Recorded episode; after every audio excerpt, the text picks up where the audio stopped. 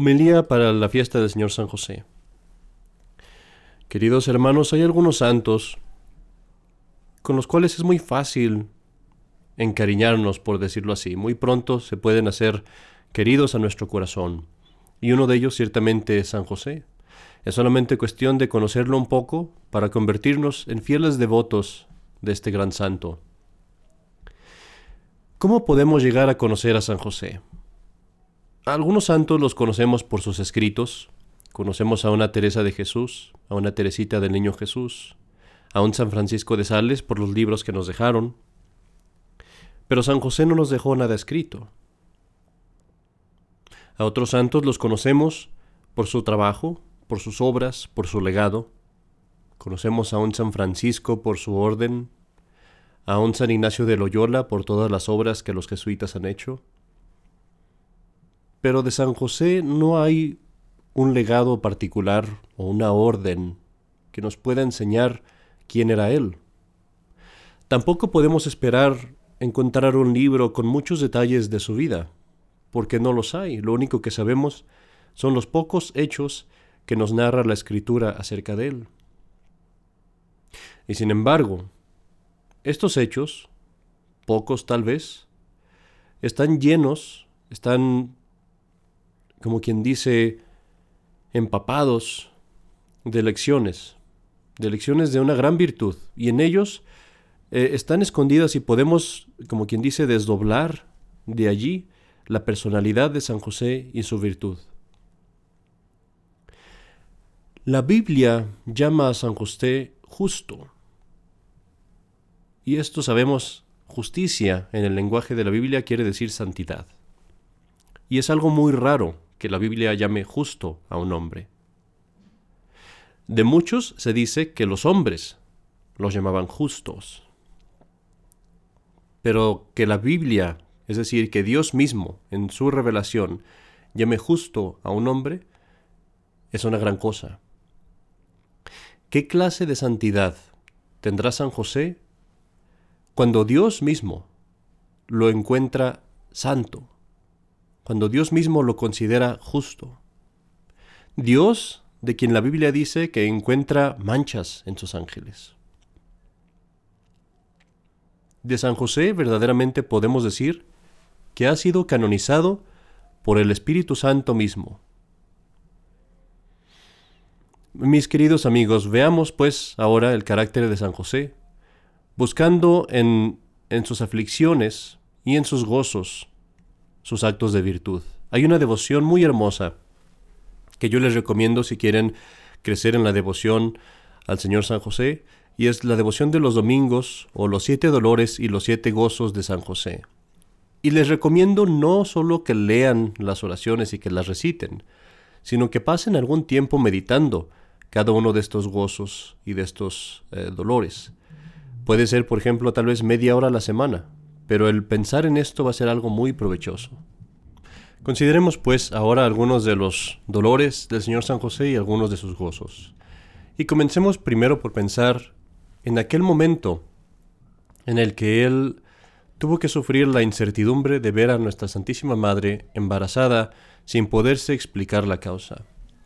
Él estaba casado con la Virgen María, vivía con ella en santa continencia, y sin embargo, a pesar de haber hecho los dos un voto de castidad, encuentra a Nuestra Señora embarazada. Preguntémonos, ¿qué haría yo si yo estuviera en esa situación? Porque sí, todos tenemos la resolución y el propósito de pensar siempre lo mejor de nuestro prójimo, de atribuir siempre todo lo que podamos a la mejor parte, a menos, decimos siempre, que tengamos una prueba suficiente. Pero ¿qué prueba podría ser más concluyente que el ver a una mujer embarazada? ¿Qué puede ser más incriminador que eso? De esta situación verdaderamente podríamos decir que no hay una buena explicación. Cualquiera hubiera dicho que esta persona es culpable. ¿Cómo podría uno pensar lo contrario? ¿Cómo podría uno decir que no hay culpabilidad ahí? ¿Qué prueba puede ser más evidente de que una mujer hubiese pecado que el verla embarazada?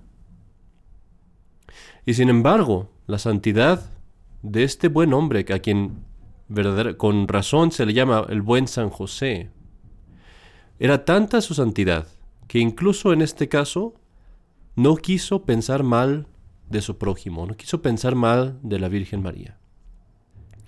Y pareciera que Dios lo hubiera escogido con este fin, precisamente, con este fin que esta madre no fuera manchada por el pecado ni siquiera en sospecha, ni siquiera en pensamiento. Pero piensa la agonía que San José debe de haber sufrido durante todos estos meses. Una tentación tan prolongada, que mes tras mes, su mente tal vez se inclinaba a pensar que la Virgen María hubiera sido culpable tal vez, y él cada vez que sentía esta inclinación, esta tentación, se rehusaba. Estaba determinado a no pensar mal de ella.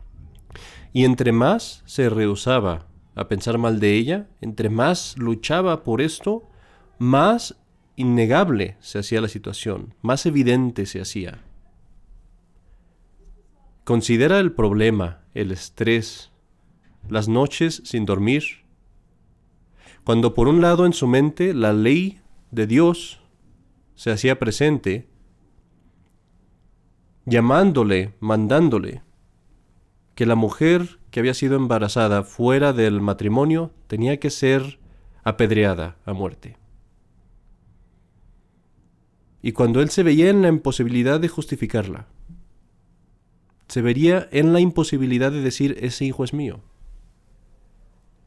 ¿Qué conflicto tan grande debe haber habido en su corazón cuando por un lado se le presentaba la ley acusándola, por un lado él tenía el deseo de seguir la ley en todo, pero por el otro lado tenía el deseo de justificar a su esposa, de quien él sabía no podía juzgar nada malo. Y en esta agonía, que crecía conforme crecía el embarazo, constantemente y heroicamente se rehusó a pensar mal de ella y prefirió más bien dejarla que el obligarse o el estar obligado a emitir un juicio. Y esta era su gran agonía. Pero ¿cuál fue su alegría?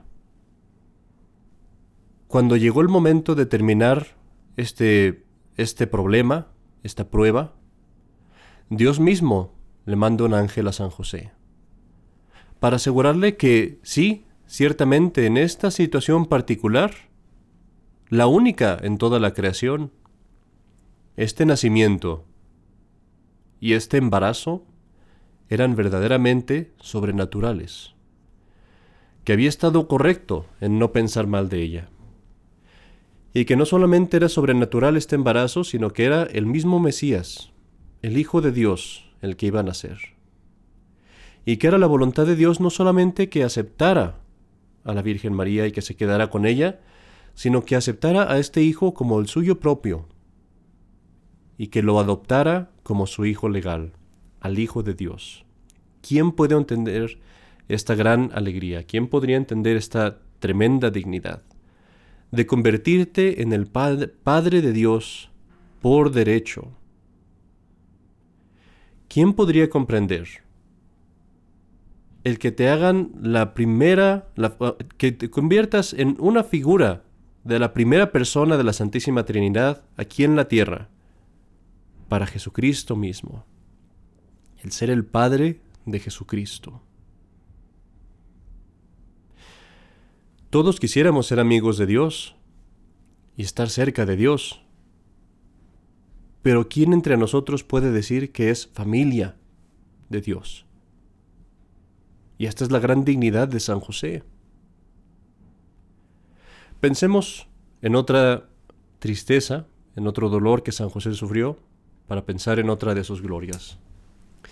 Imagínate Belén. Imagínate el dolor que sufrió en sentir ese abandono, ese fracaso para proveer a su familia, en el momento más difícil tal vez.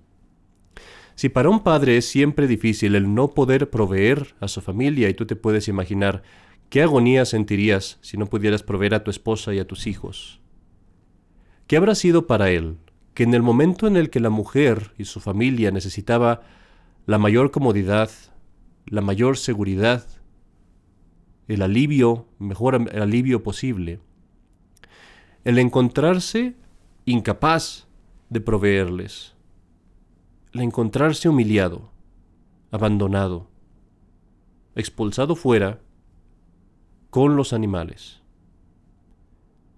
¿Qué hombre no sentiría la más aguda agonía al experimentar eso? ¿Y qué clase de dolor habrá experimentado San José? Porque era no solamente su esposa y su hijo, sino la reina del cielo y el Hijo de Dios quienes requerían estas cosas.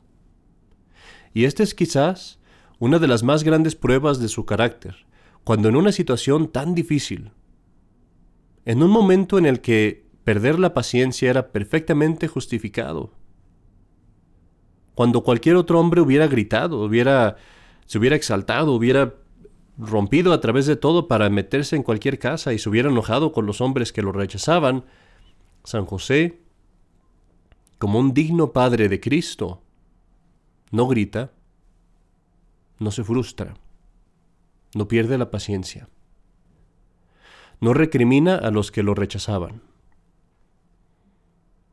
Y en este gran dolor, en esta gran tristeza y humillación, se mantiene en control, se mantiene humilde y manso y persevera en esto no por debilidad de carácter, sino por resolución. Y con la humildad más heroica, acepta lo que Dios había determinado, que Él no pudiera proveer a su familia como Él hubiera querido, y se abraza con la divina voluntad de tener que llevar a su esposa a dar a luz a su divino Hijo en una cueva, en un lugar bajo y vil. Y piensa, qué agonía y qué dolor tan tremendo, y cuánta virtud ejercitó ahí.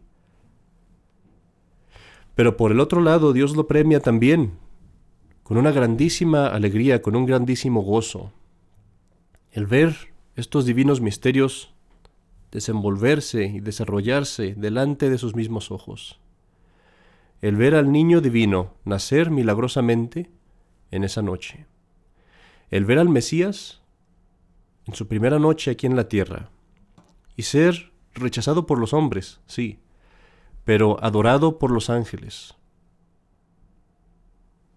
Y ver a este hijo, este es su hijo legal, por primera vez. Mira la alegría y la bendición que San José tuvo en ser guiado por Dios de esta manera para convertirse en el primer maestro de la pobreza junto con su divino Hijo Jesucristo, que antes, mucho antes de San Francisco de Asís, San José fue el primero en enseñar esta divina lección de la santa pobreza. Mis queridos hermanos, podríamos seguir considerando todos los gozos y dolores de San José, pero ¿qué hay en la vida de San José que no nos dé una lección de gran santidad. ¿Qué mayor lección de pureza, de continencia y de castidad que el ver a estas dos almas perfectamente puras vivir juntas en un matrimonio casto, teniendo a Dios siempre presente todos los días de su vida? ¿Quién nos puede dar un mayor milagro de prudencia, de obediencia, de silencio, que San José, que viviendo en Egipto en medio de paganos, en un mundo olvidado de Dios, guardó el secreto de lo más maravilloso que jamás había pasado en el mundo, que Dios estaba viviendo, el verdadero Dios, vivía en su casa, todos los días, visible como un hombre. Y San José, por la voluntad de Dios, guardó este secreto, no se exaltó durante treinta años. ¿Quién de entre los santos puede clamar o puede alegar el haber alimentado a Dios, el haber vestido a Dios con sus manos, el haber enseñado a Dios, el haberle mandado a Dios, el haber protegido a Dios. ¿Quién de entre los santos puede decir que Dios le debe algo, si eso se puede decir? Si no es San José y la Virgen María. ¿Quién de entre los santos tuvo una mayor fe? Porque ¿qué fe debe haber tenido San José? Tan heroica. Para creer constantemente y fielmente que el bebé que él cambiaba en sus manos era Dios, que el niño al cual le estaba enseñando carpintería era Dios, que este niño al que él mandaba, que él abrazaba, que él besaba en las mejillas, que lloraba, que lo servía en la mesa y en el taller, era Dios mismo. Y qué fe debe haber tenido San José porque trataba al niño Dios, sí, como a un niño, pero al mismo tiempo lo adoraba en todo momento y le guardaba grandísima reverencia.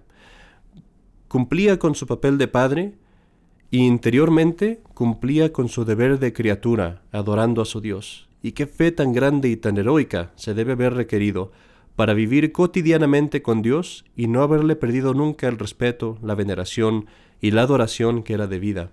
Y esto lo hizo San José. Justus ex fide vivit, nos dice la Escritura, el justo vive de la fe. Y verdaderamente San José se nos presenta como el hombre justo, el hombre que toda su vida, en todo momento de su vida, tuvo que vivir de fe y en la fe. Mis queridos hermanos, no olvidemos estas prerrogativas de San José.